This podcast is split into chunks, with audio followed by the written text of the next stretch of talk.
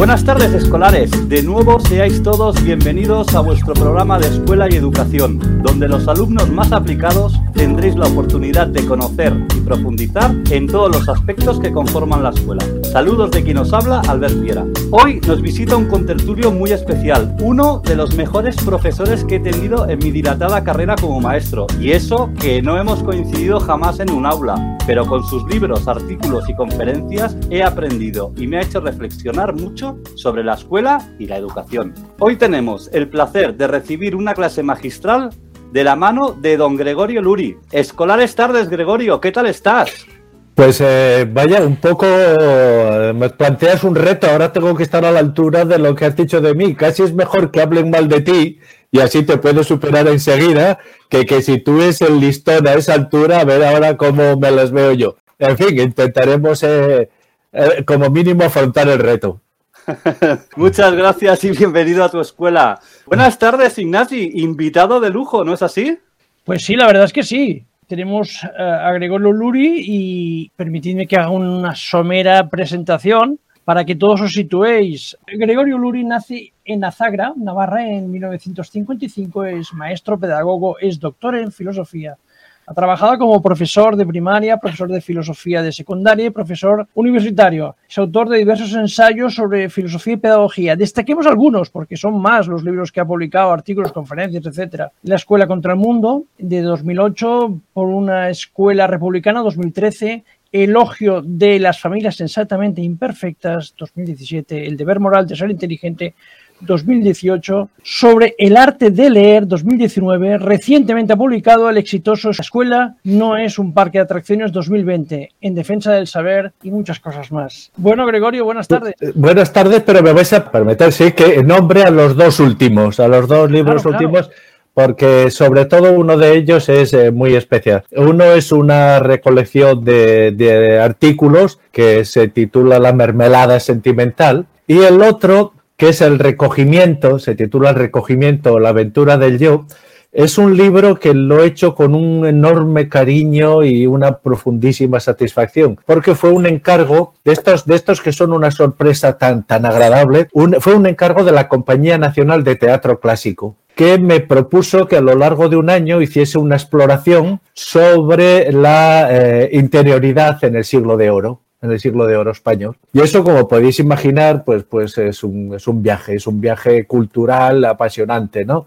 Recorrer pues esos grandísimos escritores eh, en todos los sentidos, ¿no? Y eh, bueno, pues, pues eso, he estado un año ahí y, el resultado pues es un, se titula El recogimiento, subtítulo la, la aventura del yo. Además es una de estas experiencias tan curiosas porque no se pone a la venta el libro. Lo tienes que pedir, lo tienes que pedir y te lo envían por el, lo que cuesta el, envío por correo. Eh, si vais a la librería del BOE, el del Boletín Oficial del Estado, allá está, en la librería del BOE, e insisto, me parece que son 3 euros lo que cuesta el, envío. Me parece magnífico, de verdad, porque si uno es pedagogo, tu actividad va mucho más allá de lo que es estrictamente la escuela, ¿no? Y por lo tanto, tener posibilidad de acercar eh, esa, esa grandeza del siglo de oro a nuestro tiempo a las personas corrientes eh, que no tienen una cultura eh, especial, ¿no? que no, son, no tienen un título universitario, me parece una, una aventura,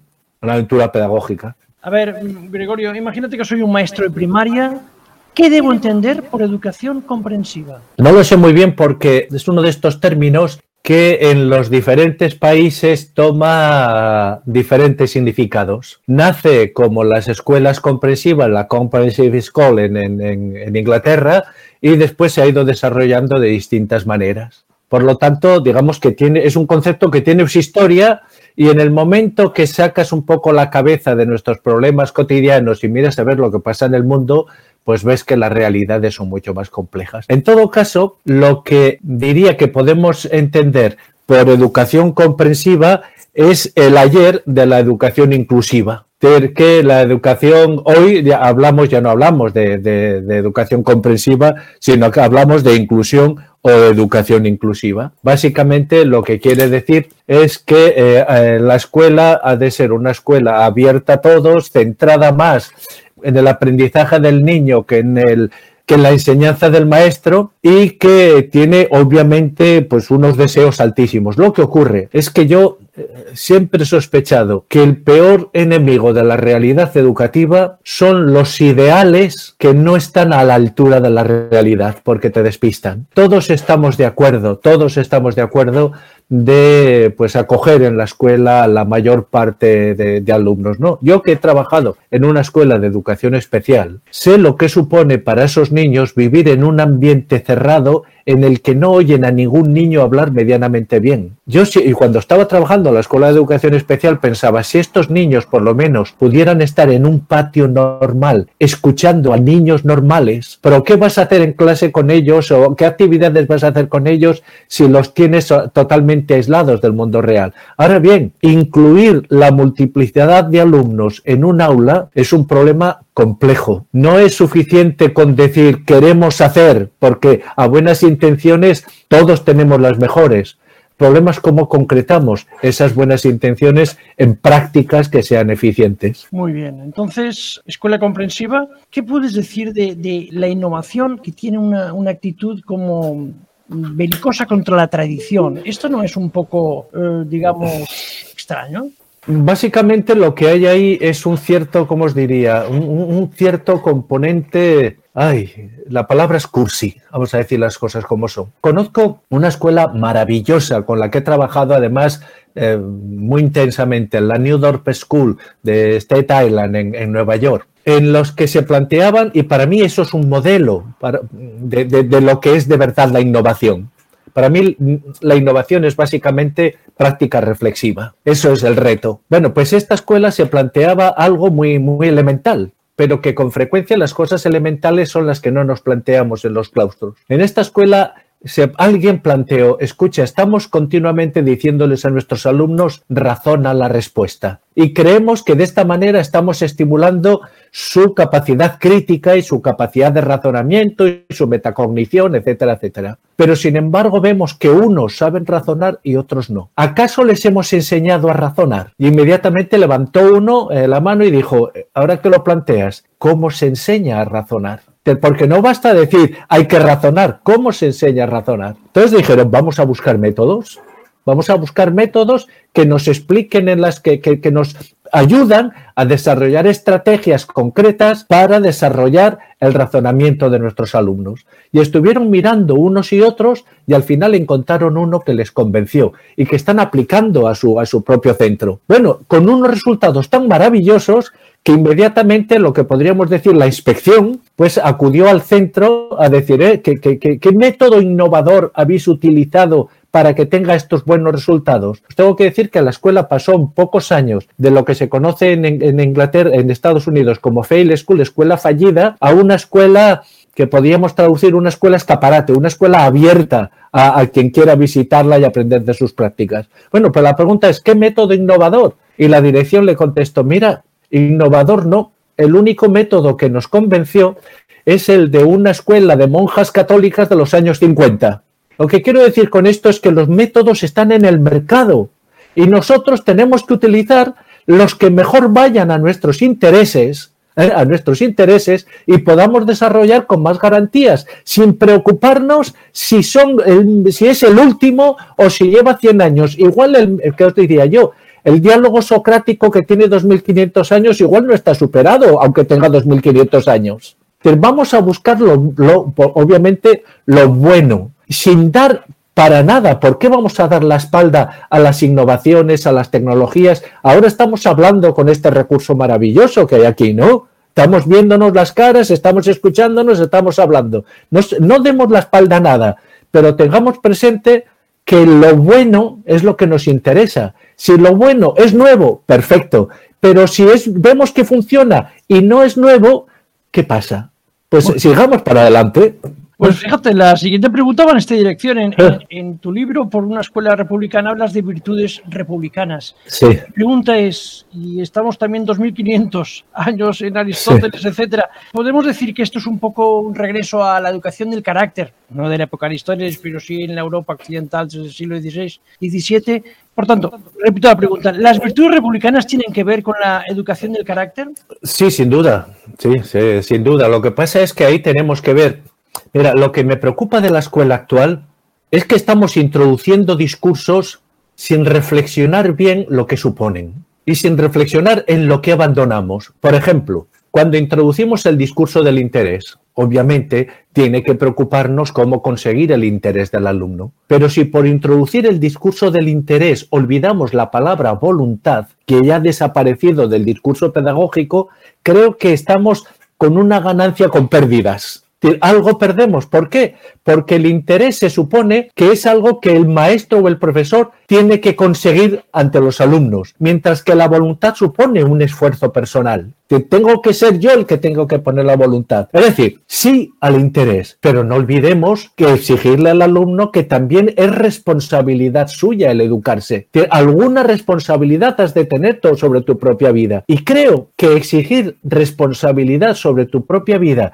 desde bien temprano es lo que realmente nos indica el respeto que menos merece el alumno. Que eso es lo que lo, que lo hace una persona libre y capaz de aprender bueno, de su conducta y de sus acciones. Con respecto a la educación del carácter y eh, las virtudes republicanas, obviamente eso tiene detrás una concepción del hombre como animal político, en el cual nos definimos a nosotros mismos por los límites que encontramos en nuestras relaciones con los otros. digamos que lo que somos viene objetivado por nuestra experiencia del contacto con los demás. Mientras que yo estoy viendo ahora en la escuela un dominio de lo psicológico y lo emotivo, en la cual lo que eres viene definido por la manera como te sientes. Y creo que ahí también hay un riesgo. Creo que ahí hay un riesgo, porque ahí, consciente o inconscientemente, estamos cultivando el narcisismo.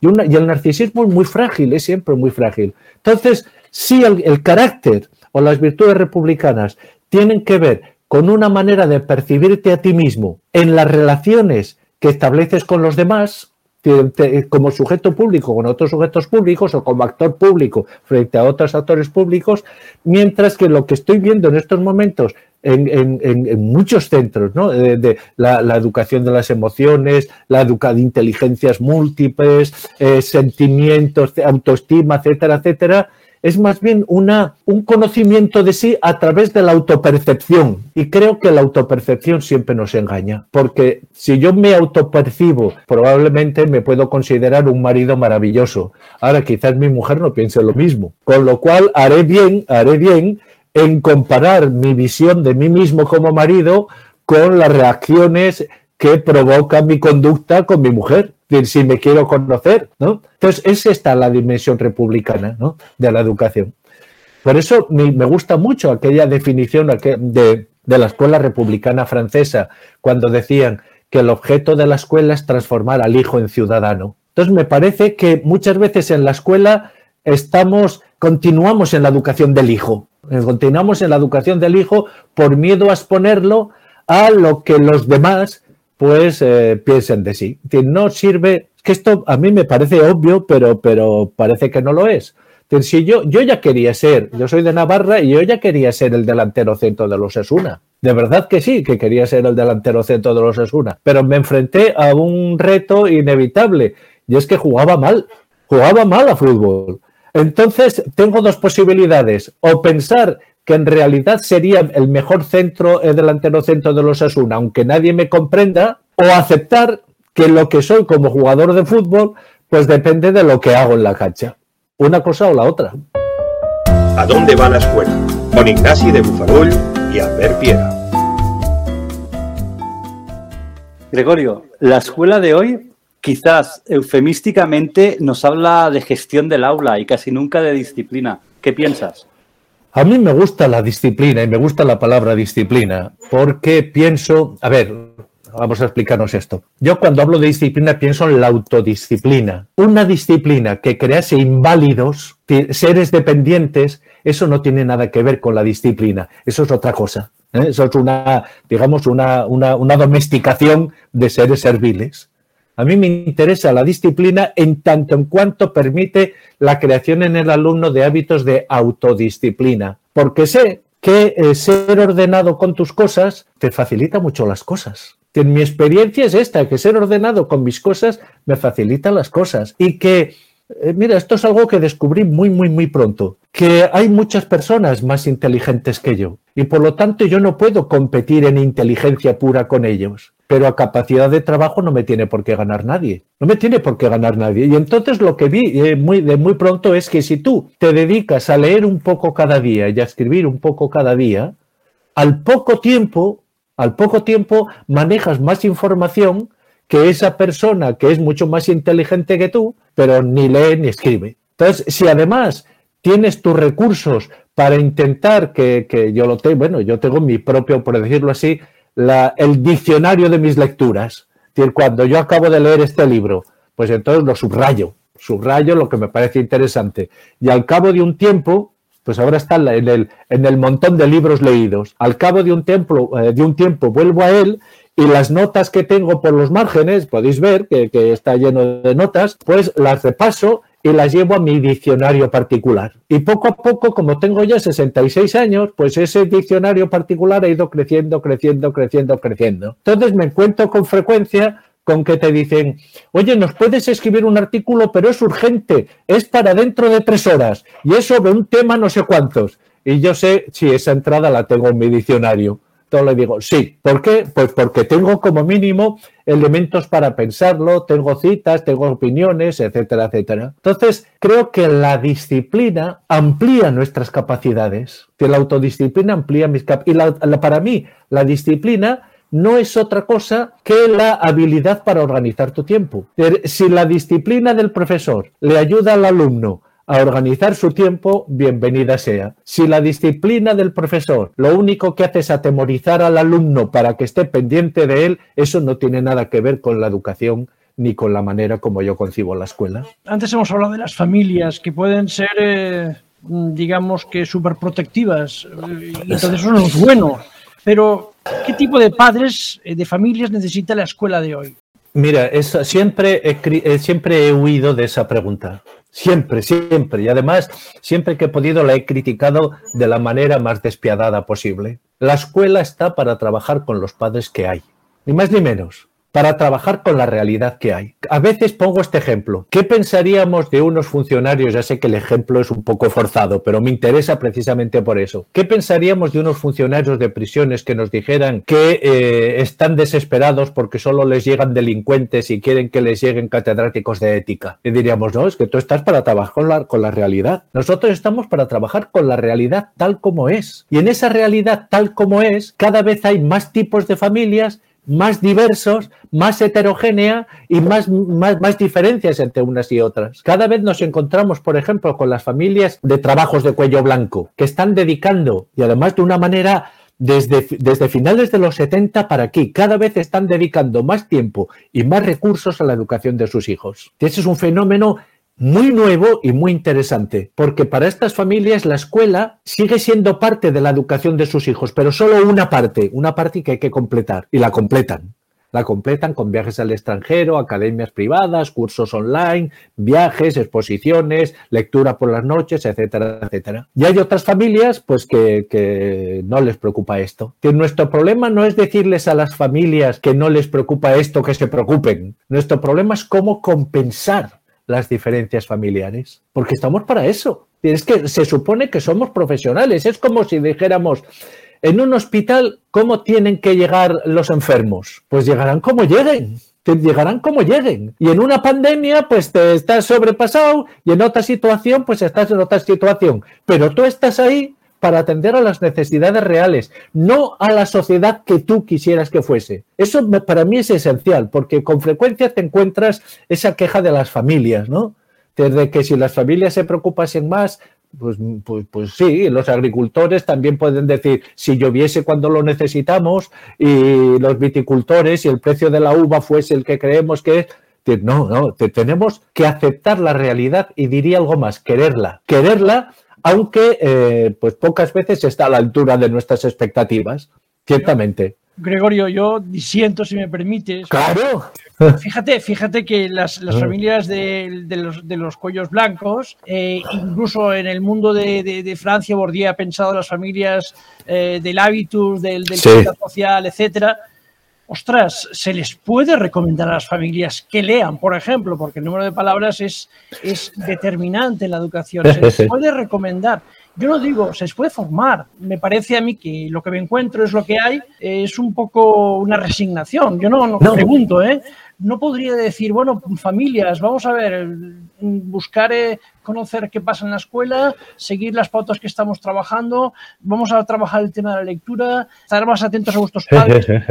No sé, pregunto, ¿eh? Yo Sí, sí, no, tú lo puedes, tú lo puedes decir, pero los que te van a hacer caso son aquellos que ya están predispuestos a hacerte caso aunque no lo dijeras, a hacer eso aunque no lo dijeras. Bueno, yo te digo una cosa, hablando del marco americano, hay una cosa que se llaman las eh, community schools Sí. o las full service community schools Sí. que ponen en marcha en una comunidad, digamos, muy integrada en dinámicas de capital social. Oye, funciona. Claro que funcionan, claro que funciona, vamos a ver. Pero los padres ya saben a dónde van. ¿Tú crees que eligen esas escuelas ya Eh, predeterminadamente? hombre, y si no tienes unos sorteos considerables cuando tienes más, más solicitudes que plazas, porque son centros que realmente están muy solicitados. Vamos, vamos por partes, que aquí estás tratando cuestiones muy relevantes. Primero, a Pierre Bourdieu se la ha de leer entero. ¿eh? Es cierto, es cierto que eh, buena parte de su primera obra pues se dedica a criticar a Les Charretiers, toda aquella teoría de la escuela, la cultura de transmisión, etcétera, etcétera, pero al final de su vida se da cuenta que algo no ha funcionado en su, en su visión de la transmisión del conocimiento. Algo no ha funcionado. ¿Por qué? Porque en el momento que tú pierdes, eh, rebajas el rigor del centro, rebajas el rigor de la escuela, los perjudicados son los pobres. Porque los otros tienen vías para completarlo. Los pobres no. Decir, Los pobres lo que no aprendan en la escuela no lo van a aprender en ningún sitio. Pero ¿sabes cuál es la clave de esto? A mi modo de ver, ¿eh? Pe- perdonad que hable con vehemencia, pero eso no quiere decir que, que, por supuesto, la mía es, una postura y, y- a lo largo de mi vida tengo la suficiente experiencia como para ver que la he ido modificando, ampliando y corrigiendo, como para no pensar que puedo estar equivocado en determinadas cosas, bien sean las, las posturas que me llevan la contraria. Lo que quiero decir es, la importancia, el conocimiento solo es realmente importante para aquel que ya tiene conocimiento. Es el conocimiento el que por su propia naturaleza te hace sensible a las figuras de tu propia ignorancia. Mientras que la falta de conocimiento es siempre, sa- se- está muy, normalmente muy satisfecha de su situación. Es cuando me hablas, cuando me hablas del número de palabras, ¿sabes tú la cantidad de horas que yo me he pasado a lo largo de la vida contando palabras en diferentes ambientes culturales? Si mi obsesión en la escuela, si mi obsesión, además mi obsesión, insisto, son los niños de ambientes culturalmente pobres. Todo lo demás me preocupa relativamente poco, porque van a encontrar trabajo, encontrarán salida. En una situación en España sigue siendo aún más relevante para encontrar trabajo disponer de buenas relaciones en la familia que de un buen currículum. Eso con frecuencia no se dice, pero está ahí. Por lo tanto, es a los pobres a los que tenemos que ver cómo les ayudamos. Y para ayudar a los pobres tenemos que hacerles ver desde la escuela, no con consejos de tenéis que hacer, tenemos que hacerles ver desde la escuela la importancia real del conocimiento valioso, de la importancia real del conocimiento valioso. Es en ese momento, por eso cuando estábamos de las community schools, etcétera, etcétera, lo que se está experimentando en algunos centros, hay que decir que la experiencia también es muy heterogénea, ¿no? Y lo que funciona muy bien en Detroit puede funcionar no tan bien, pues qué sé yo, en Los Ángeles o en Chicago. Pero lo que estamos viendo es efectivamente el poder enorme transformador de la escuela. Una escuela puede transformar un barrio.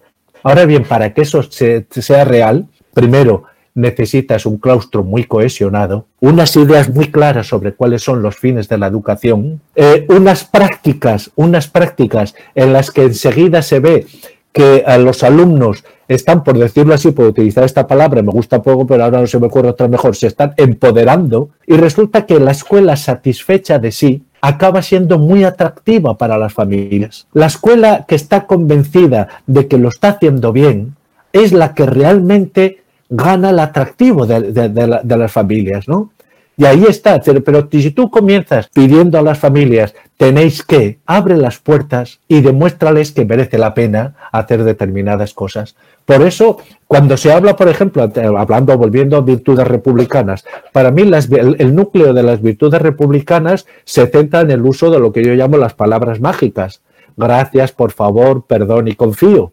Esas, palabras tienen un poder transformador enorme. Pero ¿sabéis lo que supone cuando esos niños llegan a sus casas sabiendo utilizarlas? Unos niños que además, si analizamos uno de los fenómenos más curiosos de la pobreza lingüística, es que las familias lingüísticamente más pobres son las que más utilizan los adverbios de negación, mientras que utilizan muy poco los adverbios de afirmación. Es decir, un niño de una familia culturalmente pobre escucha muchos más nos que sís, mientras que un niño de una familia culturalmente rica utiliza muchas más sís que nos. Entonces, entrar en ese ambiente, crear ese ambiente en el que resulta que cuando el niño llega a casa, pues eh, demuestra con su conducta que eh, pasar por el centro merece la pena, es lo que subyuga a los padres. Quizás estemos diciendo lo mismo y estamos situando el punto de arranque en momentos distintos. Probablemente. Eh, en esta dirección, ¿eh?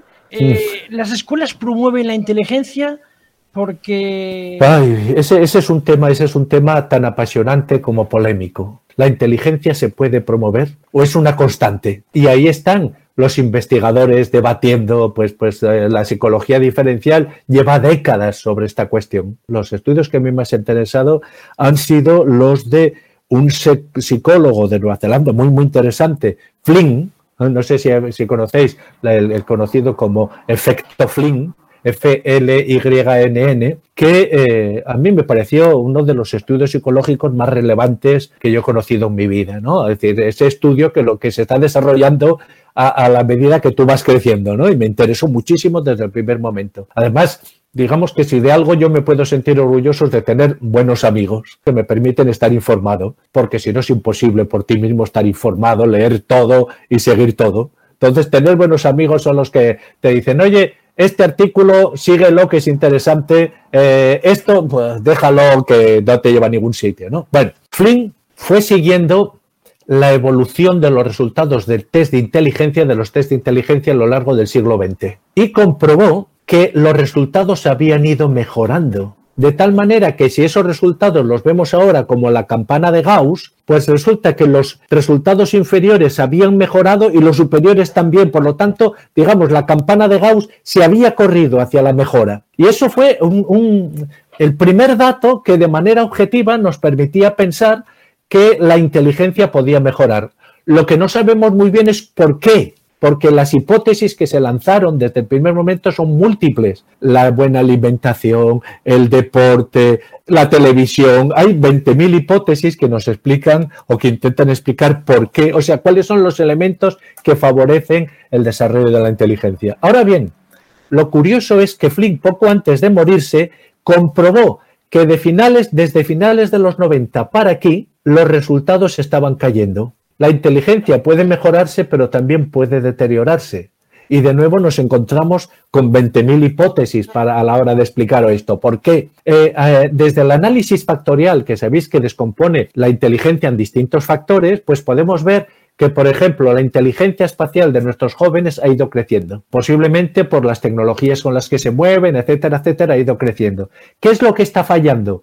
La inteligencia verbal que nuestros alumnos en Europa en general cada vez leen menos, el número de palabras parece que se está reduciendo, y la inteligencia asociada al conocimiento, porque nos guste o no nos guste, no podemos pensar sobre información ausente. Entonces, cuando tienes que manejar conocimientos para establecer hipótesis, ahí te encuentras, yo diría, mi hipótesis también, aunque esto es extraordinariamente polémico y muy debatido, mi hipótesis que es que también está fallando la capacidad atencional, la capacidad de atención de nuestros alumnos. Sin embargo, para seros honestos, conozco estudios que dicen que no, que, no, no, no está fallando. Yo cuando visito las aulas me encuentro con, con esta queja generalizada de, los profesores que te están diciendo, nos cuesta mucho mantener más de 10 minutos seguidos a nuestros alumnos concentrados en una actividad. Por lo tanto, digamos que la cuestión que plantea es apasionante, es apasionante, Yo quiero creer que sí, que la inteligencia puede educarse, pero si una respuesta honesta te diría, pero no sé muy bien cómo. Gregorio, ¿el silencio y el trabajo individual en el aula es un asunto del pasado? No debería serlo. No debería serlo por varias razones. Primero, porque es el niño introvertido, que no es lo mismo que el tímido. El tímido quisiera tener relaciones y no sabe cómo, mientras que el introvertido no las necesita por mil razones, pero no tiene problemas de relación. A veces incluso puede ser el líder de la clase, hablando muy poco y manifestándose muy poco. El niño introvertido trabaja muchísimo mejor de manera autónoma y en silencio y aislada. Y eso lo hemos visto, por ejemplo, de una manera muy clara durante el confinamiento. A los introvertidos les ha ido muy bien el trabajar por su cuenta porque son metódicos, etcétera, etcétera. Por lo tanto, mm, si atendemos realmente a la diversidad, y la diversidad es lo que hay, no lo que nosotros nos gustaría que hubiese. Si atendemos realmente a la diversidad, pues entonces tendremos que comenzar por aceptando que hay niños que por su manera de ser no van a trabajar en equipo nunca, porque pues eh, tendrán trabajos en los cuales pues necesiten concentrarse, pensar en sí mismos, vivir sus cosas, gestionar su mundo y pueden tener éxito o pueden no tenerlo como cualquier otro. Hay niños, por otra parte, que lo ves clarísimamente, que y este es uno de, yo diría que de las aportaciones de la psicología cognitiva más interesantes de los últimos años, que aprenden mucho de sus compañeros, más que del profesor. Que, que cuando tienen un problema y el compañero se lo explica, lo entienden mejor que cuando se lo explica el profesor, aunque el profesor objetivamente se lo haya explicado con más rigor. Que por las razones que sean, por la empatía o porque, como decía Marta Mata, educamos más por impregnación que, por, el lenguaje, ¿no? Hay una cierta impregnación. Entonces, la relación entre pares, pues funciona. Ahora bien, entre determinados pares, no entre cualquier pares. Y cuando nosotros establecemos grupos de trabajo pensando que estamos creando grupos, que estamos educando para el trabajo de grupo, convendría no ser tan ingenuos, porque las dinámicas de grupo son muy complejas y eh, no basta simplemente con decir trabajemos en grupo. Hay que saber si el objetivo está claro, si hay una persona que es responsable de que, etcétera, etcétera. Todas estas cosas son, son enormemente interesantes. Pero no basta con decir trabajemos en grupo para que aquello sea un trabajo en grupo real. Y todos sabemos que buena parte de los trabajos que se presentan como trabajos en grupo son recortas y pega de material bajado de Internet.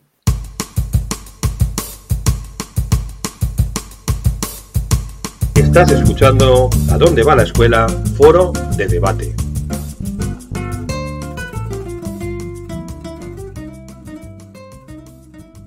Como maestro de primaria, que soy yo, estoy viviendo la dificultad creciente año tras año para aprender a leer. ¿Hacia dónde ah, vamos? Ah, eso, eso también. Ves que son preguntas que tienen mucho calado las que me hacéis y que necesitaría casi una hora para responder con rigor a cada una. Por lo tanto, mm, de verdad, mis disculpas, porque lo único que puedo ofreceros es esquemas de respuesta muy, muy simplones. ¿eh? La pregunta que estás haciendo es de una importancia enorme, enorme para, por, muchísimos, por muchísimos motivos. Vamos a ver, yo diría que primero, con respecto a los métodos de lectura, la investigación pedagógica ya ha resuelto la discusión que ocupaba, por ejemplo, mis años como profesor de primaria. Los métodos silábicos son superiores a los métodos globales y punto. Muy superiores. Por lo tanto, podemos utilizar los métodos globales porque ideológicamente pensamos no sé qué. Pero si se trata del estricto aprendizaje de la lectoescritura, los métodos analíticos o silábicos son muy superiores. Y tenemos no uno o dos estudios que nos lo dicen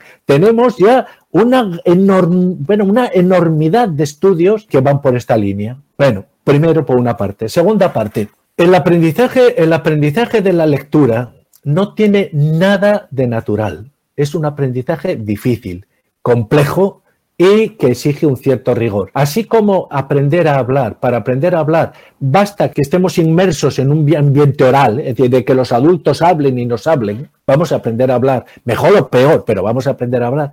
Para aprender a escribir necesitas adquirir destrezas muy complejas Pero en fin, fíjate que el, otro día estuve en Pamplona y les planteaba los distintos estudios a un grupo de profesores de secundaria, los distintos estudios que dicen, para aprender a leer lo importante es la motivación y los que dicen, para estar motivado necesitas disponer de técnicas de lectura. Y ahí estamos, probablemente los dos tienen razón. Pero vamos, vamos con mi parte. Primero, lo que es la técnica de la lectura se puede adquirir relativamente fácil hasta los 8 o 9 años. El problema es que leer no es eso. Leer es situar un texto en un contexto. Y ahí vienen nuestros problemas como profesores, de la interpretación, ¿no?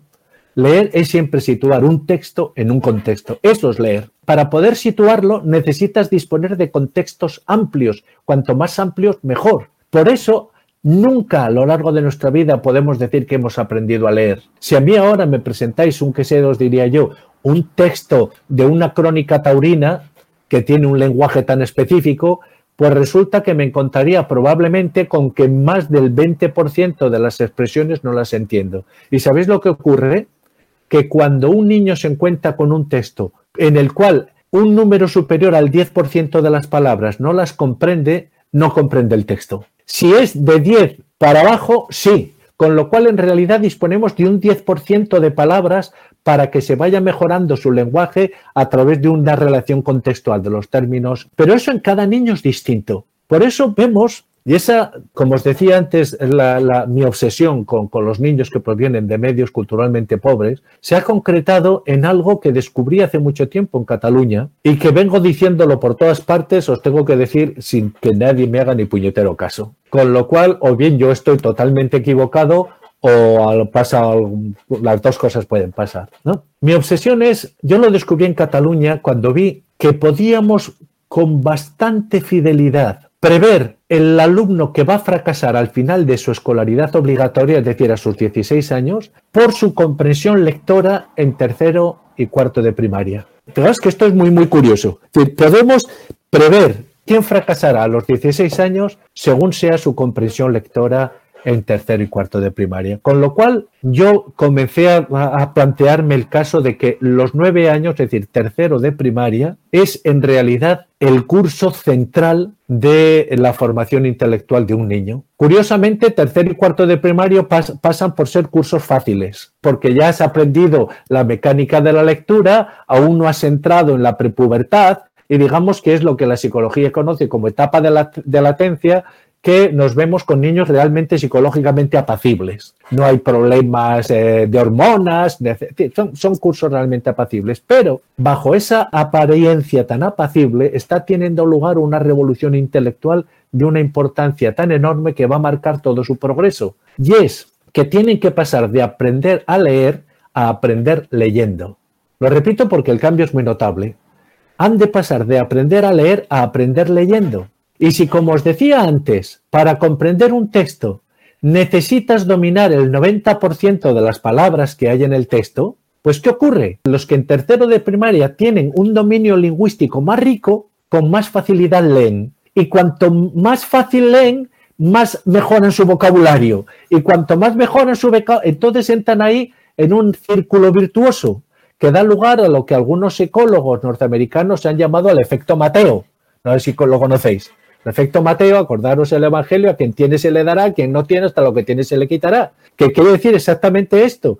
Quien dispone de recursos lingüísticos, con la lectura se le dará mucho más. Quien tiene un lenguaje culturalmente, un lenguaje pobre, hasta lo que tiene lo va a perder porque acabará odiando la lectura. Es como si nosotros tuviéramos que leer, pero fijaros incluso que esos niños que aparentemente odian la lectura, si, son, qué sé yo, aficionados al fútbol, leen un texto de una crónica deportiva mejor que los niños que supuestamente saben mucho, pero detestan el fútbol y no saben nada de fútbol. Es decir, eso es lo que os decía antes, el background, no el contexto. ¿Cómo crear contextos? Y ahora, es que la pregunta me parece tan apasionante lo que estás diciendo, pero la, la respondo ya llegando al principio. Mira, si nos fijamos en los niños de dos años, hay que hacer aquí una salvedad. En el caso de los seres humanos siempre hay excepciones. Por lo tanto, lo que voy a decir ahora es algo, una norma general, con excepciones que no tienen nada de patológicas. A lo largo de, los dos años, los niños comienzan a articular frases de dos palabras. Esto hay que hacer la salvedad, insisto, porque hay niños que se pasan los dos años sin hablar y de repente a los cuatro años comienzan a hablar con normalidad. Es decir, que las diferencias son, son... Pero estadísticamente, los niños comienzan a hacer frases de dos palabras. Pero agua, mamá pis, cosas de ese tipo.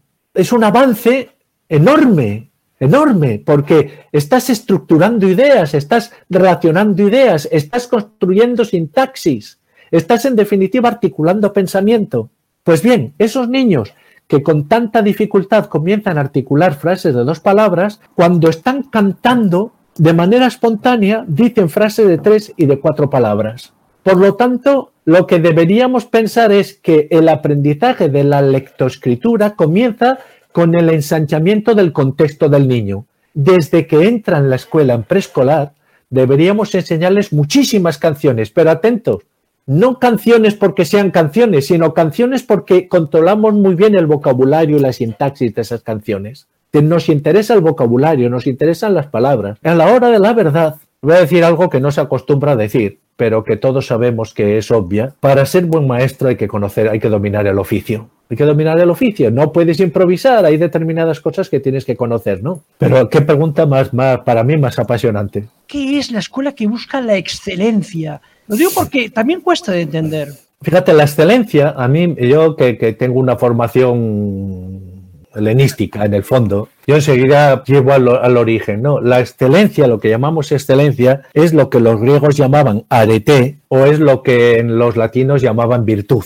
Y el término de virtud y excelencia aún se mantiene cuando hablamos de un virtuoso del piano es el virtuoso del piano, es el que es, excelente. Bien, para los griegos esa palabra maravillosa, arete, la arete era la excelencia en el desarrollo de una función. Por eso podían hablar de la arete del ladrón. Un ladrón virtuoso es aquel que era capaz de robar sin que lo pillasen nunca no había un componente moral en, el primer, en un primer momento cuando hablaban del arete. Es básicamente la excelencia en el desarrollo de una función. Y hablaban de un caballo de carreras que ganase carreras tenía arete. Bueno, entonces, una escuela que no se plantee cómo desarrollar de la mejor manera posible su función, me parece que es una escuela que no cumple con su misión. La excelencia, la búsqueda de la excelencia es buscar la manera mejor de desarrollar tu función. Lo que ocurre es que para saber cuál es tu función necesitas tener claros los fines. ¿Para qué educamos? Y eso es lo que hoy está más confuso. Por eso precisamente, como no tenemos claros los fines de la educación, dedicamos tanto, tanto esfuerzo a analizar cómo se aprende, es decir, a las causas eficientes del aprendizaje. Si vamos, eh, si recorremos cursos de estudio, etcétera, la, la bibliografía, etcétera, etcétera, etcétera, básicamente lo que estamos diciendo es cómo se aprende. El para qué ha quedado, digamos, muy diluido. ¿Por qué? Porque en una sociedad como la nuestra, axiológicamente plural, en el momento que tú defines bien el para qué, te vas a encontrar con una familia que te diga, pues yo no estoy de acuerdo. Entonces, por eso buscamos metodologías que parezcan axiológicamente neutrales, las tecnologías. Que parece que la introducción de las tecnologías como se consideran incondicionalmente buenas, nos pueden ahorrar el debate del para qué. Pero sin tener claro el para qué educamos, no tiene sentido la pregunta por la excelencia. El para qué significa tener claro tu función y solamente cuando tienes claro tu función sabes si eres o no excelente en su desarrollo. Pero esto es, también exige, pues, un, digamos, un planteamiento mental de lo que es de la educación un pelín más ambicioso de lo que normalmente, pues, eh, yo cuando veo, pues yo hablo con muchísimos, muchísimos docentes de, de toda España y de Iberoamérica, muchísimos. Y además me gusta, porque si estás en esto, tienes que estar bien informado. Y me interesa mucho más la opinión de un docente que, la, que, de, un teórico. Me interesa mucho más la opinión de un maestro que la del catedrático de, de pedagogía de la universidad. Os lo digo honestamente, porque de él aprendo cuáles son los problemas reales con los que se está enfrentando. Pues bien, cuando ves a los maestros quejarse por las cosas, por las presiones, la burocracia, etcétera, etcétera, a los que están sometidos, cada vez parece que hay que hacer más papeles, cada vez estás más cargado por, por tensiones de, de, de, tienes que rendir cuentas de todo, decir lo que has hecho, etcétera, etcétera, etcétera, es porque no tenemos claro el para qué de lo estamos educando. Y entonces se necesita controlar el cómo. Esa es nuestra situación. Gregorio, muchas gracias. Pero déjame decir una cosa, queda pendiente, si tú estás dispuesto dentro de unos meses, hablar de cosas que han quedado en el tintero que, y las saludes, ¿eh? el tema de, la, de, los déficits de atención que vive el, niño ahora, la monetización de la atención por parte del mundo tecnológico el papel de las nuevas tecnologías en las escuelas, que en el fondo tiene que ver con el número de palabras, la sintaxis, las, lecturas. Yo te planteo este, este, digamos, círculo de preguntas que sepas que te lo vamos a Es que quiero oír. Pues, pues escucha, yo estaré encantado, encantado de, colaborar con vosotros. Y quiero además que sepáis que si os digo que sí, es que sí. No, no, estoy seguro. es que sí. Que, vaya, sin, sin duda. Por otra parte, creo que la educación es apasionante cuando eres ambicioso en la perspectiva que lo miras. Porque en realidad a poco que escarbes te das cuenta que no estás hablando de la escuela, sino de la sociedad. De hasta qué punto la sociedad en la que estamos tiene claras sus ideas, cuáles son sus ambiciones, etcétera, etcétera. Digamos que estás hablando de política, de política en el sentido más puro del término, de la polis, ¿no? De, las cosas de la ciudad. Como creo que es apasionante la educación, que es apasionante, no me explico por qué la figura del pedagogo es la figura más ausente en nuestros debates públicos, cuando tradicionalmente el pedagogo ha sido una figura presente siempre ahí. los grandes pedagogos pues desde De Crolí hasta todo en Francia, Frenet, etcétera, etcétera, han sido figuras relevantes. Y hoy hablamos mucho de educación, pero la figura del pedagogo no solamente está presente, sino que está sometido a todo tipo de sospechas. No deja de ser curioso. Bueno, pues hay que reivindicar el papel del pedagogo como aquel, aquella persona que es capaz de proyectar una mirada amplia y al mismo tiempo crítica.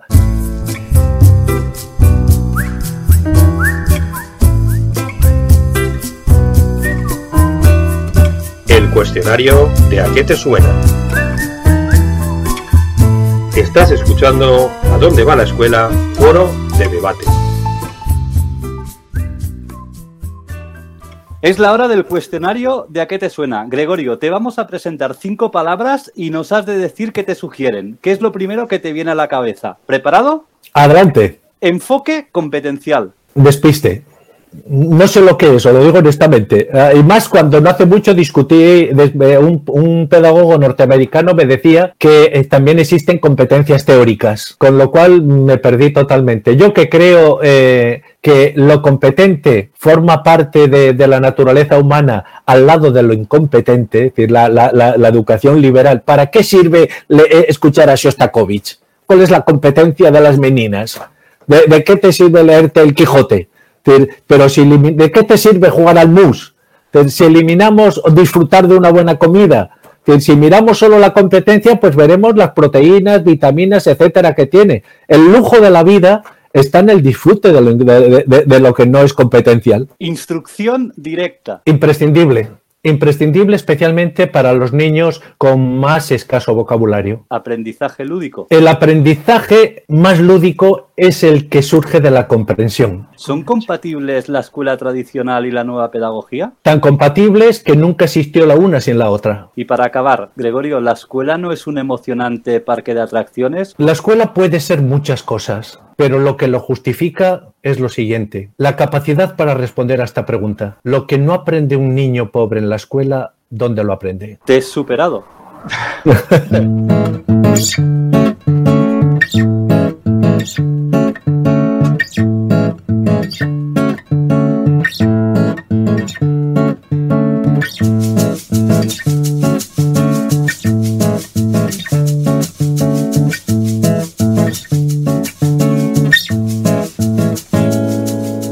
vamos a ir con un poco de agilidad a, que nos recomienden. Nos has citado a, un autor, pero que nos recomiendes esos tres o cuatro libros de pedagogía. Los tuyos van a aparecer en nuestra página web, clarísimo, pero esos libros de otros autores que son verdaderas guías para desbrozar el camino hacia esa escuela que sabe dónde va.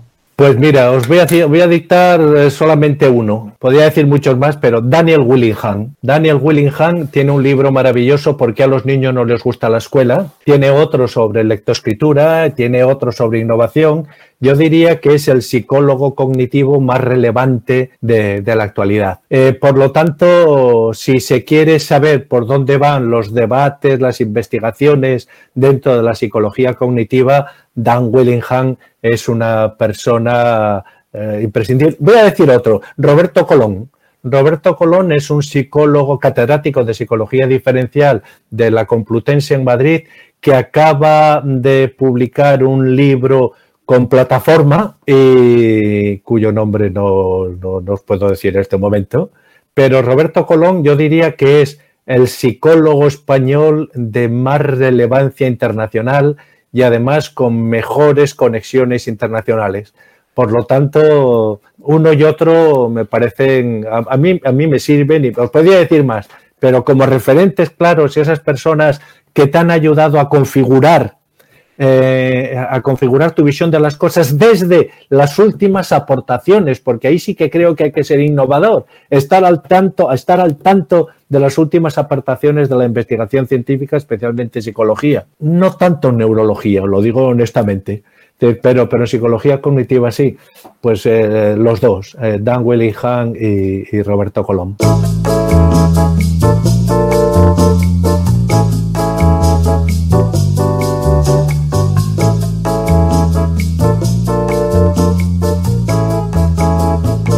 Gregorio, es la hora de ir cerrando las puertas de la escuela. Nos han quedado cosas en el tintero. Como bien hemos comentado, te esperamos cuando quieras volver para darnos otra clase magistral. Muchísimas gracias por esta fantástica tarde. Encantado, la ha sido realmente magnífica, sí señor. Hablar de lo que te apasiona es un lujo. Muchísimas gracias. Escolares, feliz semana a todos. Ya sabéis que nos encontraremos si queréis dentro de siete días aquí en A Dónde Va la Escuela y cuando deseéis en nuestro Twitter, arroba va la escu en nuestro correo electrónico a dónde va la escuela arroba gmail.com y en nuestra web. La semana que viene, con los exámenes corregidos, estamos de vuelta. Recordad, la escuela no es un parque de atracciones. Hasta la próxima.